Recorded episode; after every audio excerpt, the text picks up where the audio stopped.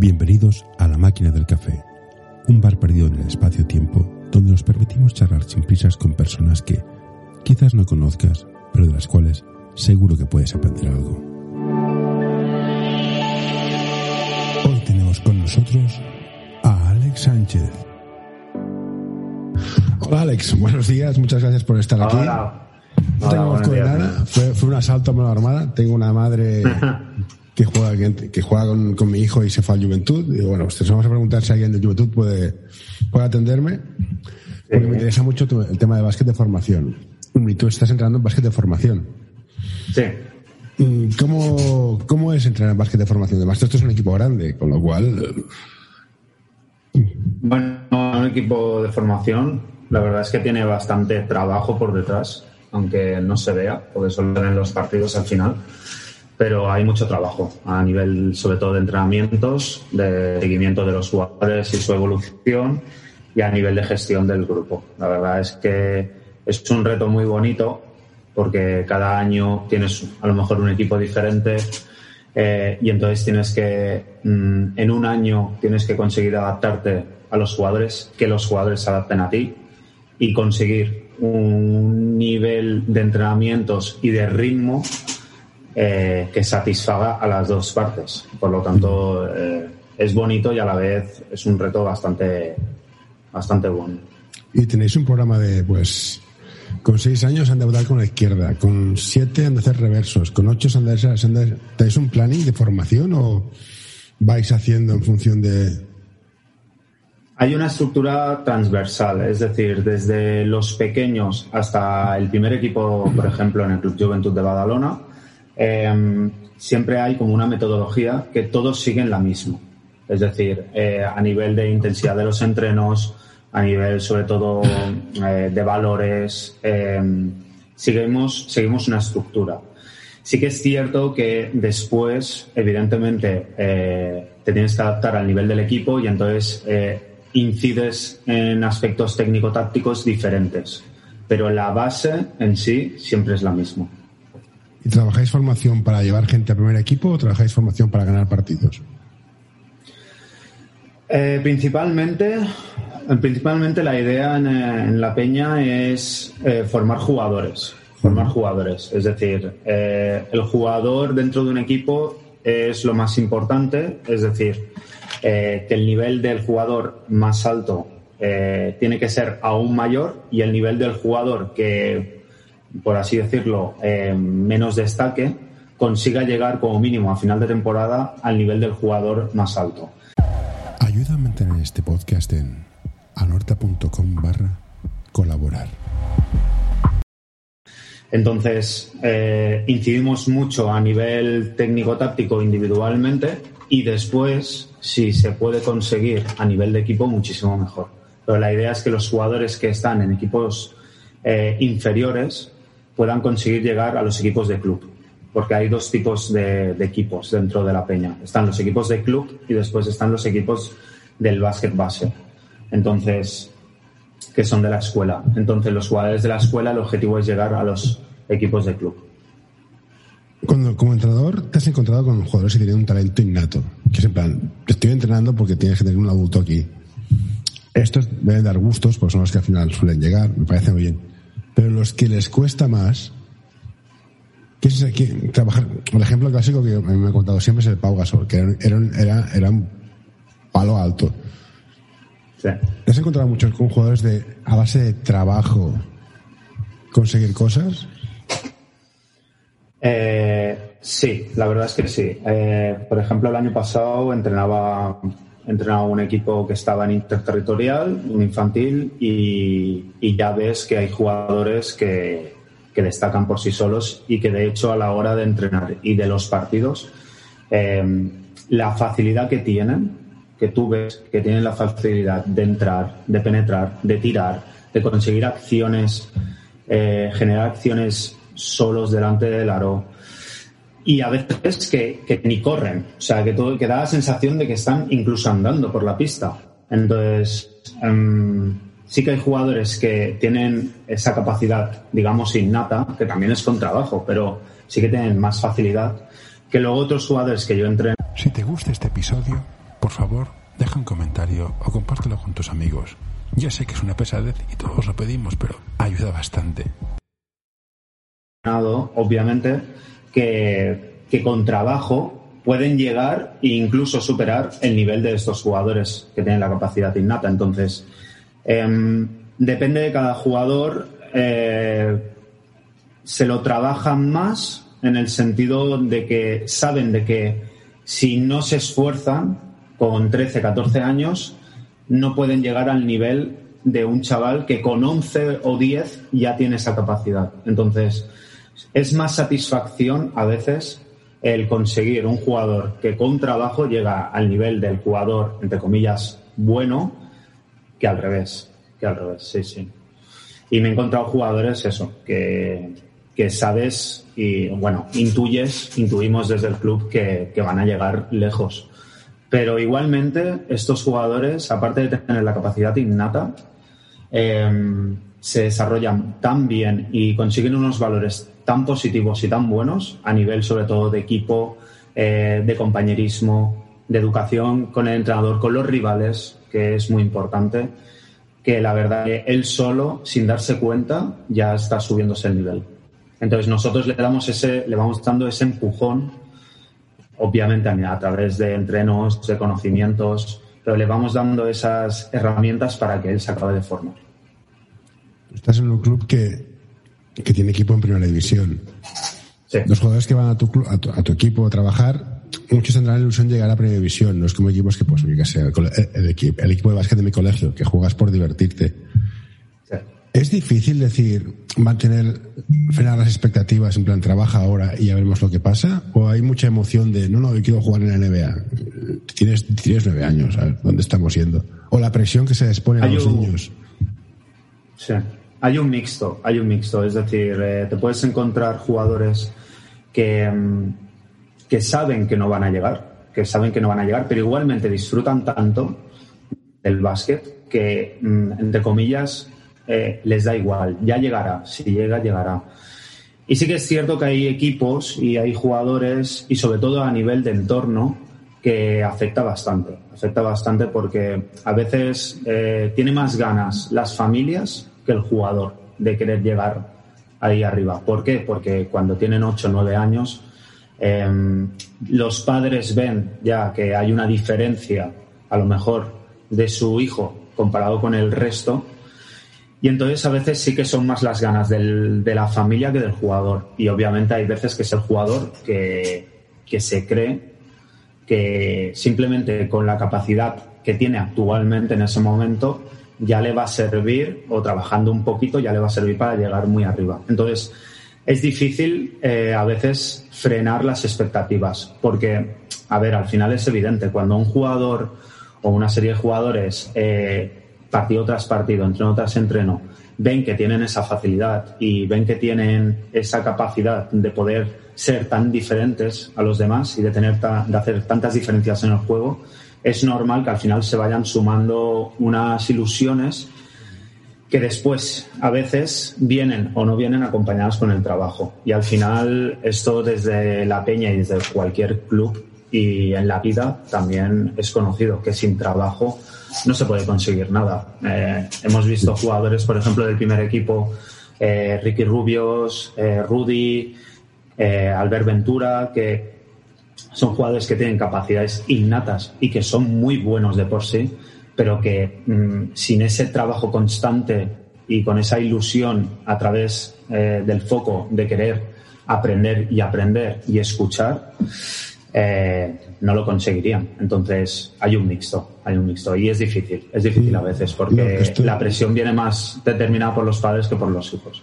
Bueno, esto lo decía un, bueno, decía que que trabajo venta talento siempre. En la mayoría de veces sí. El, el tema de llegar arriba. Sí. Dicen que, a mí me contó una entrenadora que hace falta tres cosas, el talento individual, el talento físico y el talento mental. Y que hablando con un padre que jugó en la peña y estuvo, estuvo muy arriba, lo decía, al final es la cabeza lo que separa a los, que llegan y los que no. La, la capacidad mental de gestionar situaciones. ¿Es correcto?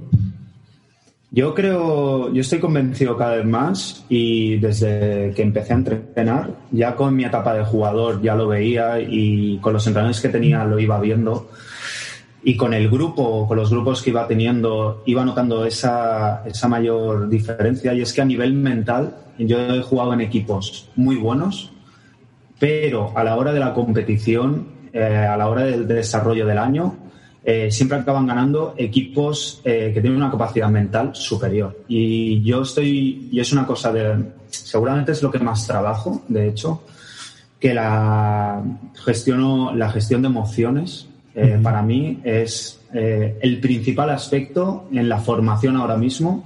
que, que si sacas, si lo trabajas muy bien, lo demás viene solo.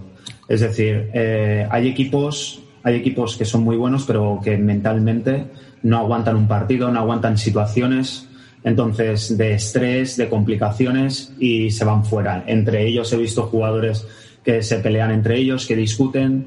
Entonces, conseguir la unión del grupo a nivel de equipo, pero sobre todo a nivel individual, enseñarle a los jugadores mm, qué toma de decisiones, la toma de decisiones que tienen que ejecutar en cada momento, y a nivel mental, cómo eh, distribuir y cómo gestionar este tipo de situaciones, yo creo que es lo más importante ahora mismo en el básquet de formación, para mí. ¿Y cómo lo haces? Porque yo miro en YouTube ah, entrenamientos de bote, pues el bote pique, no sé qué, el crossover, la madre que te parió. Pero a nivel mental del plan, aguantar mentalmente que estás un punto bajo, quedan 20 segundos, quién sabe. Esta dureza mental de gestión con compañeros, de no enfadarse con nadie, porque todos ganamos, todos perdemos, no es quien más, más puntos. Toda esta gestión, ¿Cómo se entrena? Porque esto no lo, yo, yo estoy de psicología, lamentablemente para mí, mi familia, pero esto no, no lo veo en vídeos de, YouTube. ¿eh? Yo soy un padre emocionado, ya ves, haciendo un podcast. ¿Pero cómo lo entrenáis? Sí, sí. Yo lo entreno eh, a través de la práctica y poniéndole los jugadores, por ejemplo, en, un en ejercicios, eh, a veces no les digo el cómo se resuelve el ejercicio. Es decir, les pongo problemas, entre comillas, que yo sé solucionarlos, que yo sé, ya lo he hecho a posta, ya lo he hecho intencionadamente, pero los jugadores, hay un momento del ejercicio, por ejemplo, que no saben cómo se resuelve. Entonces siempre me vienen y me dicen, Alex, eh, no lo acabo de entender, no me las, no lo has explicado todo. Y entonces yo les digo, ah, ¿y qué hay que hacer? Y entonces ahí em, consigo y los chavales se dan cuenta, los jugadores se dan cuenta de que tienen que hablar entre ellos. Uno de los aspectos importantes para mí es que Cuanto más se comuniquen entre ellos, más se conocerán. Por lo tanto, eh, cuantas más situaciones que no conozcan, antes se adaptarán a ellas. Entonces, los entrenos sirven muy bien para eh, simular o adaptar al juego real esas situaciones que luego en el partido se van a encontrar. Y después, eh, con la práctica, obviamente, con, a la larga, acaban teniendo unas estructuras y unas bases que después están trabajadas y que son normas, llámalo normas, llámalo estructuras de juego, que después ellos eh, pasan al juego real, pasan a los partidos.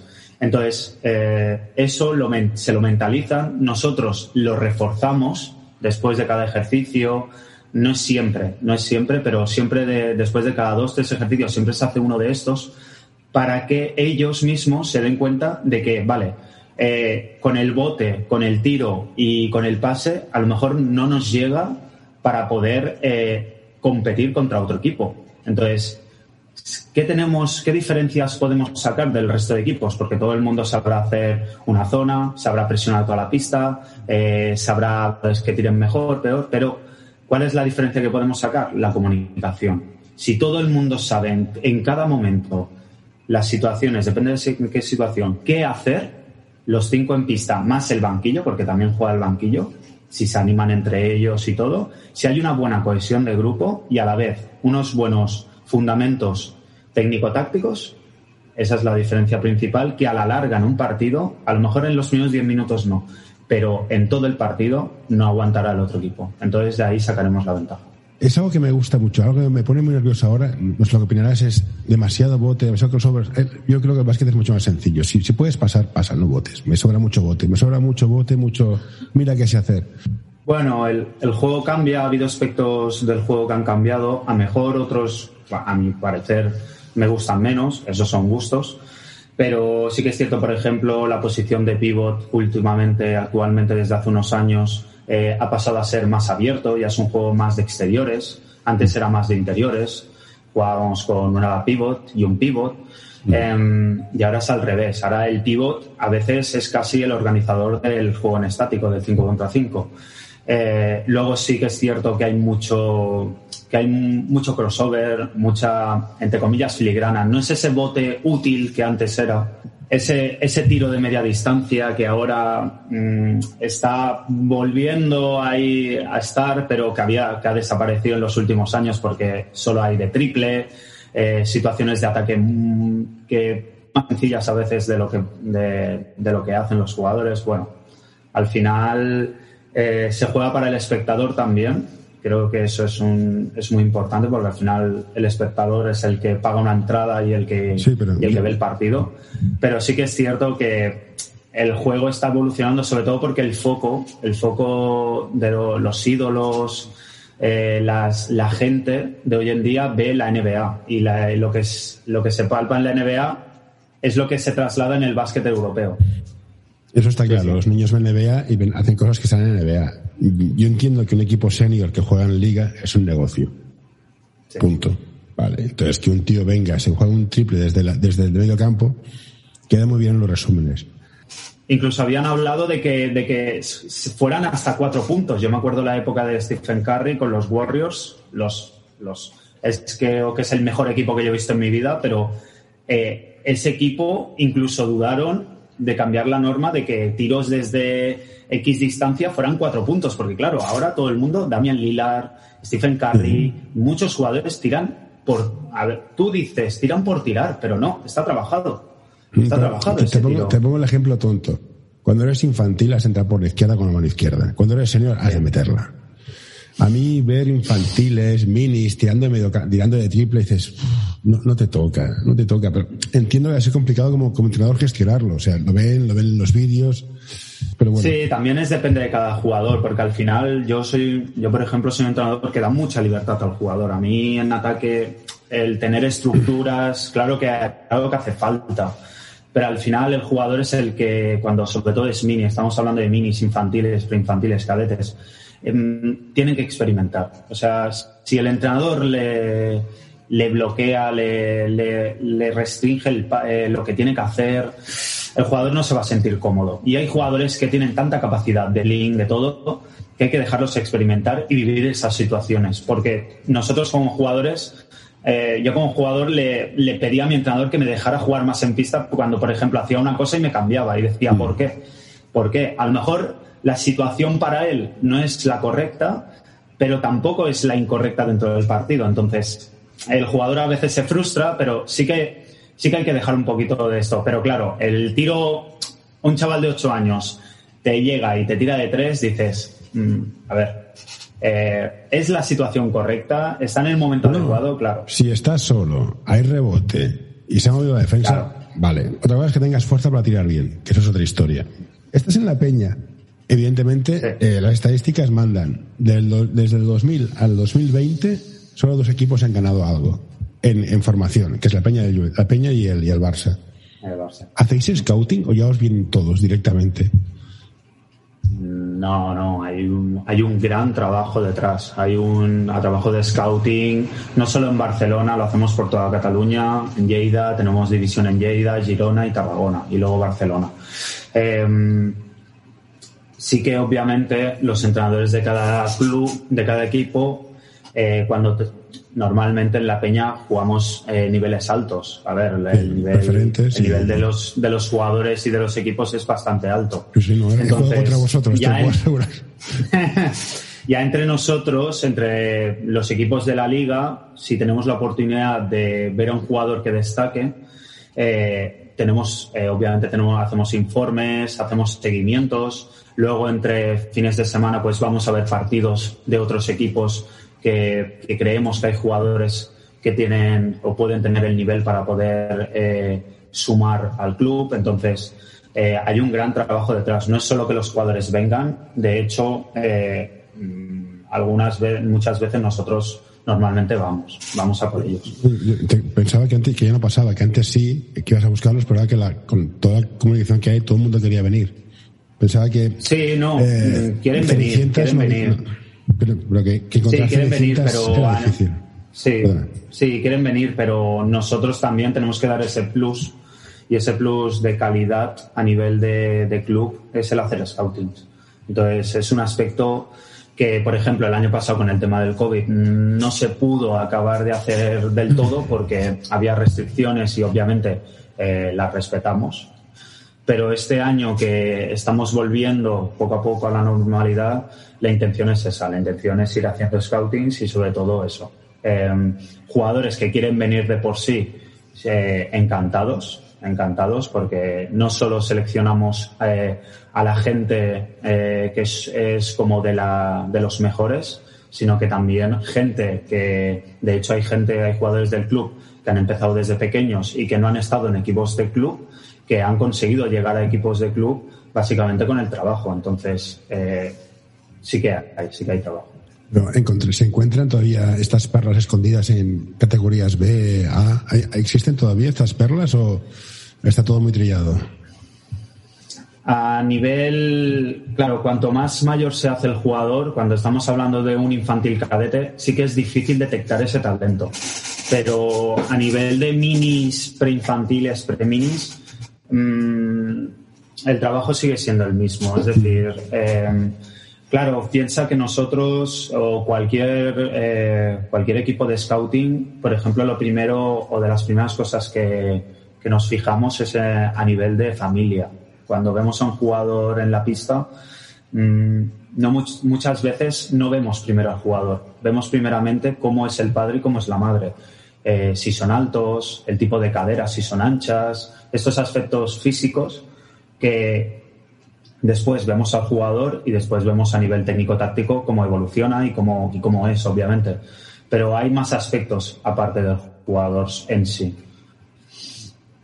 Entonces, jugadores de nivel B, de nivel, de nivel A, jugadores infantiles cadetes, es difícil detectarlos, que hay, obviamente, porque si no, hay muchos más equipos en Cataluña, pero sí que es más difícil eh, ver que un cadete pueda llegar, por ejemplo, a junior o al, o al segundo equipo de la Peña, que es el Prat, eh, que en tan pocos años haga esta evolución tan, tan positiva o que el club piense que puede dar. Entonces, normalmente jugadores de pre-mini mini son más detectables y sí es más fácil eh, de conseguir que, que, puedan evolucionar y que vengan al club. ¿Y cómo es de difícil gestionar el, el, cambio de la adolescencia? Porque me contaban que hay una época que hay un cambio y muchos jugadores se quedan. Yo lo he visto a veces con algunos jugadores que eran buenísimos a cierta edad, pero el cambio no aceptaron y se han quedado clavados. ¿Esto os ocurre? ¿Cómo se gestiona? ¿Se puede, se puede evitar o mejorar? O... Siempre se puede mejorar y, y de hecho normalmente el índice al final esto es eh, al final es un porcentaje. Siempre hay un 100% de jugadores aptos y a partir de aquí se va reduciendo la lista y al final es eso. Al final al primer equipo de la Peña, por ejemplo, llegan, lo dicho, un Albert Ventura, un Ricky Rubio. Al final Joel Parra, al final llegan, llegan poquitos.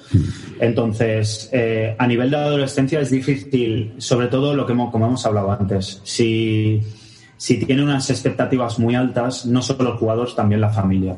Eh, porque yo he conocido, por ejemplo, yo conocía a una de mis mejores amigas en la infancia, ha llegado a debutar y entrenar con el primer equipo del Girona, del Uni Girona femenino, pero eh, a nivel de entorno las expectativas eran tan altas y la presión era tal que, al final se quedó en el camino. Entonces, es que eh, no solo en la peña, en el... Hoy quiero recomendarte este podcast. Balap Education es un proyecto educativo deportivo que busca la formación completa de jugadores y entrenadores.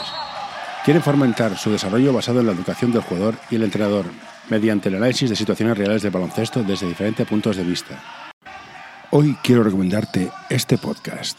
El alma del juego by Soul Basketball, el podcast en el que charlaremos con personajes del mundo del básquet con diversidad de carreras, funciones y experiencias para que nos acerquen al alma de nuestro deporte, el baloncesto. Barça, en Gaudis.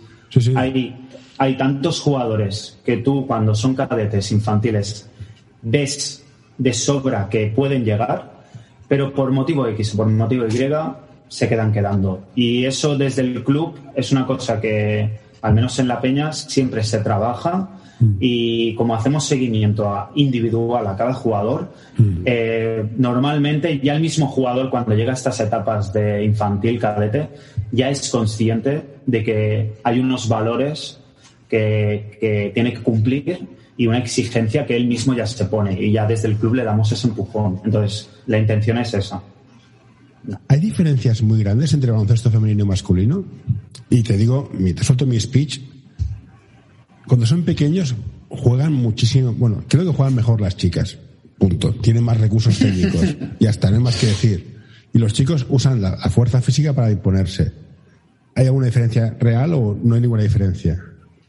Mm, yo siempre digo lo mismo. A mí, a mí me encanta el básquet y me da igual si es masculino o femenino. Pero sí que es cierto que hay, obviamente, hay aspectos diferenciales entre masculinos y femeninos.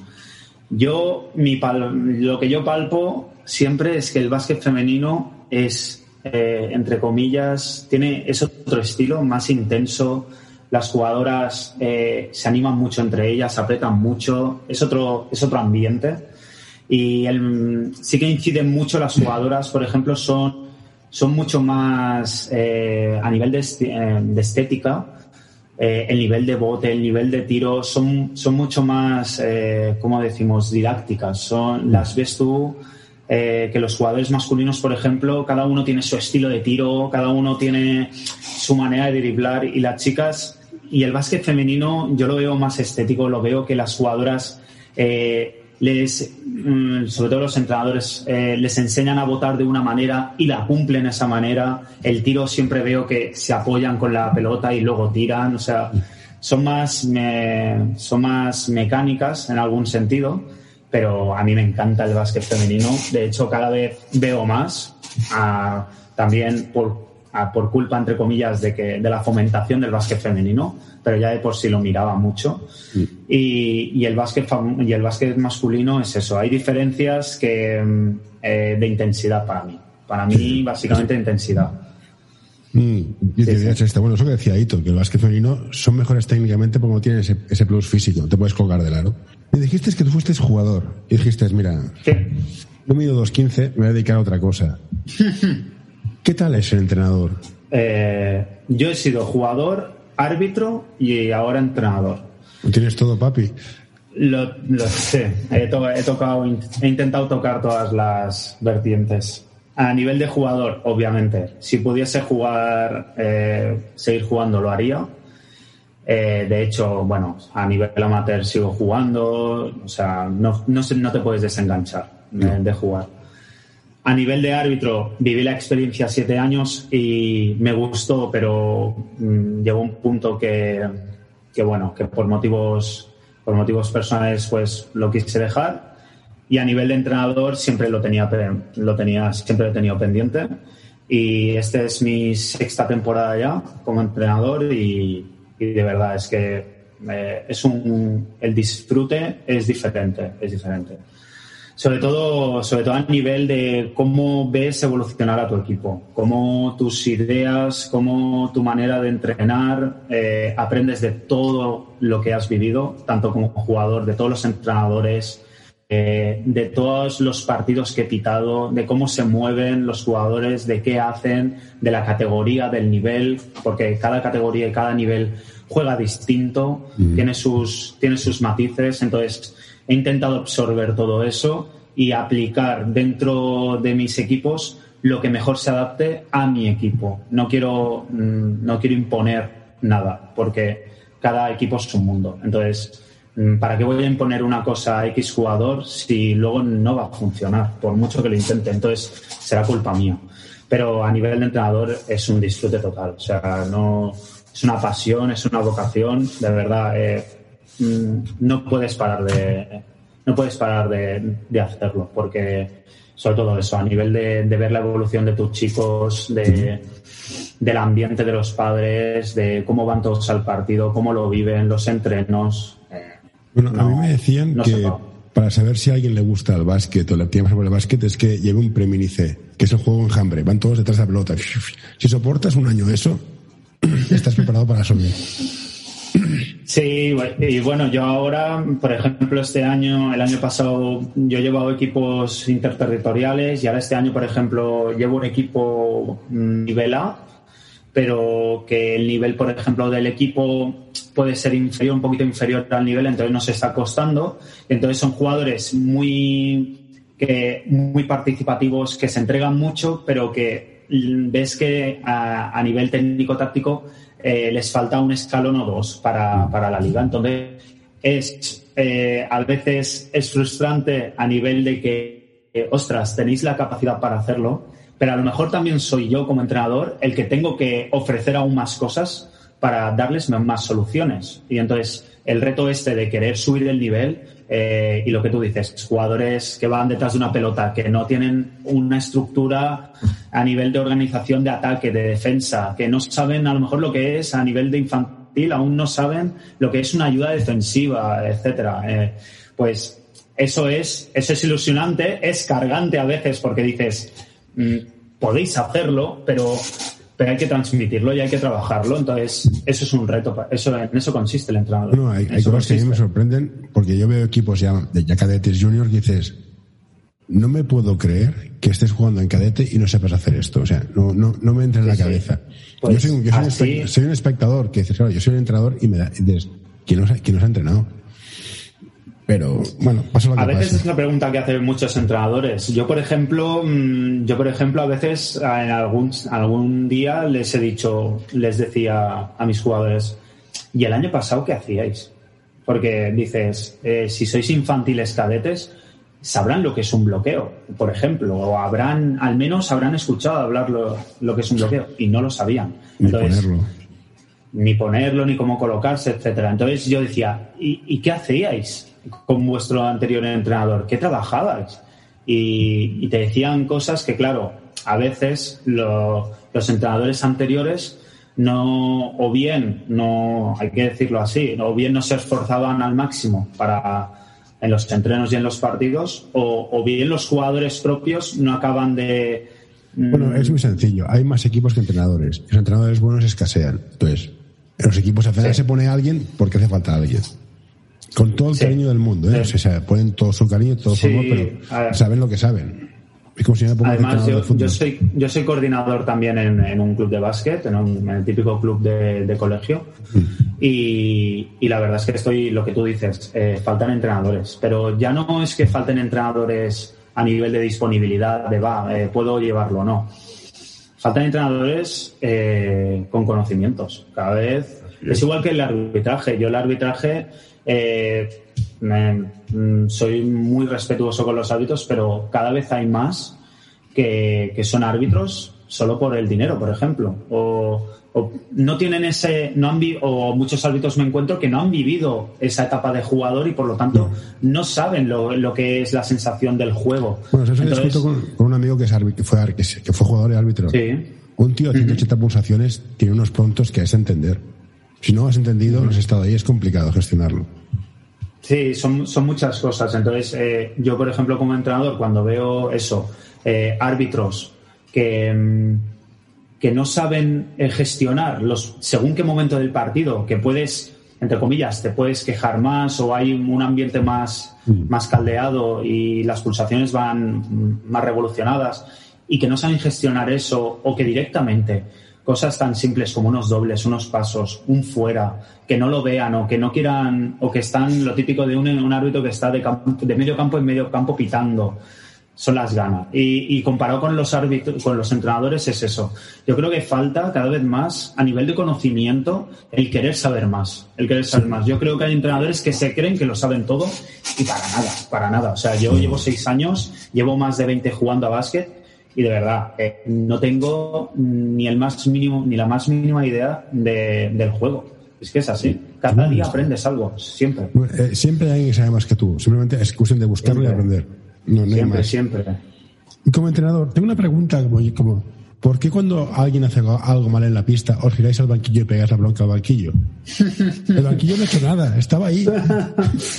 Sí, sácame, sí. sácame y, y- y lo hago, pero lo he hecho hecho, ¿sabes? hago, ¿no? Ya, ya. Bueno, tú y Dame- todos. Yo también lo he hecho, pegar la bronca al banquillo, pero dices, no han hecho nada, pobres. También, también el banquillo te sirve, a veces para entrenadores les sirve como para desfogarse. Eh, y también para que yo, por ejemplo, me giro a veces al banquillo y lo hago, la verdad, ahora no lo había pensado, pero lo hago algunas veces, sobre todo para que vean los de banquillo eh, el error o, cómo me- o lo que pueden mejorar, para que así cuando salgan a la pista intenten ver esa situación e intenten seleccionar la toma de decisión la mejor posible. Pero sí que es cierto que a veces eh, incidimos mucho en el banquillo. Yo veo entrenadores de ACB que lo hace cualquiera. Eh, Pablo Lasso, eh, Vicius lo, lo, hace, o sea, y sí, sí, es una cosa que, que, bueno, los tienes ahí y a veces dices, no sabes con quién tratarlo, no sabes, no sabes cómo expulsar tu, en ese momento tu calentada y lo, y lo pagas con los jugadores que, que en verdad no hacen nada, que en verdad no han hecho nada porque están en el banquillo. Pero sí, sí, es una cosa, es una cosa curiosa, pero, pero que también al jugador de banquillo le ayuda para, según qué tono uses, obviamente, para, el- eh, para que vean lo que no se, lo que no pueden hacer dentro de la pista. Dicen algunas corrientes pedagógicas que hay que corregir rápido y corregir pronto.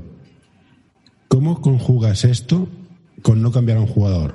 Cuando un jugador hace una burrada, que a veces pasa, lo cambias, se lo dices, no se lo dices, lo dejas jugar, das vidilla.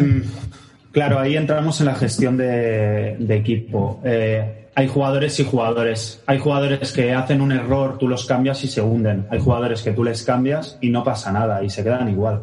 Eh, hay que mirar sobre todo el contexto. El contexto para mí determina todo. Es decir, el momento de partido, cómo ha evolucionado ese jugador dentro del partido, si está mejor o peor, eh, las acciones anteriores. Es que hay tantos factores que hay que tener en cuenta. No hay una norma específica, no hay una norma. Hay, muchos factores y hay que seleccionar, sobre todo yo siempre digo a mis jugadores, el tema de entre, entre la velocidad y la, precipitación hay una línea muy estrecha. Entonces, el que consigue, el que consigue ser veloz y, y además ser inteligente y tomar la mejor decisión, es tan difícil eso en el básquet y en cualquier deporte y en la vida que es lo que te da el plus de diferencia. Entonces, cuando un jugador falla, depende de qué, depende de qué jugador, depende de qué jugador, depende de qué momento. Ahí el entrenador es una de las virtudes, entre comillas, que tiene que tener un entrenador. Eh, yo incluso a veces cambio jugadores, se creen que van al banquillo y no, y les digo, les digo lo que han hecho mal o lo que pueden mejorar y los vuelvo a meter en la pista al segundo y entran con más ganas. Porque dicen, ostras, mi entrenador me da, me ha dicho esto, pero me da una segunda oportunidad. Entonces, es depende, es depende. Yo creo que el entrenador ahí sí que tiene que ser, yo creo que en esas, ahí se notan las pequeñas diferencias entre un entrenador del montón y un buen entrenador. Que sepa qué jugador y en qué momento le va a ir bien una cosa u otra. ¿Y es difícil vivir de ser entrenador o llegar a vivir de ello? Porque a la gente le interesa, que le gusta entrenar y, y mucha gente, o sea, hay millones de gente que lo hace por la afición, montones de gente. Sí. Solo, solo unos cuantos elegidos pueden vivir de ello. ¿Crees que es difícil para la gente que viene? En plan, ostras, yo soy jugador de básquet, estoy jugando a básquet, quiero empezar a entrenar, me gustaría vivir de ello. Sí, pero casos Mumbrú, casos de Pablo Lasso tampoco hay tantos. Que fue jugador y se hizo entrenador. Es, es difícil Tiene más. A ver, eh, claro, yo, por ejemplo, vengo de un club de barrio, mi club de toda la vida de colegio, que es el Basket Cat, y, y el año, hace un año y medio, de hecho hace un año, me llamó, me llamó la Peña. Me llamó la Peña y, y mira, y, y creo que fue a través de trabajo y ya me habían visto y tal, o sea, me hicieron un seguimiento y entonces a través del trabajo llegué. A ver, eh, es un debate que siempre está entre todos los entrenadores mm, de los que tienen ganas de ascender. Eh, el trabajo te lleva ahí. Es que mm, es que es, es un tópico y, y sé que y sé que hay gente que le gustaría que llegase solo por porque eres el amigo de tal o el padre de tal y, y vas ascendiendo, pero no, es que es el trabajo. En el trabajo y en el día a día, las ganas, la ilusión, el compromiso con el club eh, es lo que determina. Luego, obviamente, hay factores que no puedes controlar a nivel de si les gustas más a, yo que sé, a los coordinadores, al director técnico. Ahí no puedes controlarlo, pero si tú eres consciente y sabes que el trabajo que haces eh, está bien hecho, yo creo que, eso es lo más importante. Y a nivel de ganarte la vida, es muy difícil. Es que es una realidad. Mm, no pasa nada. Eh, es igual que los jugadores, no todos llegan, ¿sí? No todos llegan. Pues lo mismo con los entrenadores. Eh, a nivel a nivel de conocimiento y todo, puedes ir teniendo los títulos, puedes ir mejorando, puedes ir llevando equipos de más nivel, de más categoría. Eh, pero llevar un Copa Cataluña a lo mejor no te garantiza. De hecho, no conozco a nadie que se gane la vida solo entrenando. Entonces, tienes que entender de que es una carrera a largo plazo, es una maratón y que poco a poco eh, con el trabajo te irá llegando y que tienes que estar también en el momento y en el sitio oportuno. Es así, es simple. ¿Por qué la gente irá a jugar a la Peña y no al SESE o al Lima o al otro? ¿Qué, qué, me da la Peña? ¿Qué te da la Peña? Que me dé un SESE o un Lima o cualquier otro. Teniendo en cuenta que yo soy de Barcelona, que mira a Badalona sin coche me toco las narices. Yo también soy de Barcelona, sí, sí, yo también soy de Barcelona. Em, es buena pregunta, es buena pregunta, la verdad. Eh, yo, por ejemplo, cuando era jugador tuve la oportunidad de, por ejemplo, ir al SESE. Eh, tuve jugué, he jugado en equipos como Group Barna, eh, clubes que, que, tienen una estructura eh, bastante buena. yo creo que la Peña, primero de todo, el nombre y la historia de la Peña ya te está dando a entender de que si han estado tanto tiempo en la élite es por algo. Entonces, te da la curiosidad, te da la curiosidad y y la estructura organizativa y cómo está todo, no solo a nivel eh, de la base, sino de clubes, del club. Y la verdad es que el seguimiento, el scouting, eh, los entrenos, los informes, hay tantos factores y tantas cosas que mm, hay tanta riqueza dentro del club que, que los jugadores y las familias ven ese legado y esa trayectoria que a veces, si les da la oportunidad de ir a un SESE o a una peña, a lo mejor les llama más la peña por eso, porque saben que lo típico, muchos padres vienen, sé que aquí mi hijo va a aprender. Y eso también puede aprenderlo en el SESE o en el Barna o en muchos sitios. Pero saben que en la peña, eh, a lo mejor eh, el día de mañana tienen la oportunidad de que su hijo llegue más lejos, a lo mejor. Tienen esa sensación. ¿Cuántos entrenadores hay en tu equipo? ¿Sois tú y dos más? ¿Tú solo?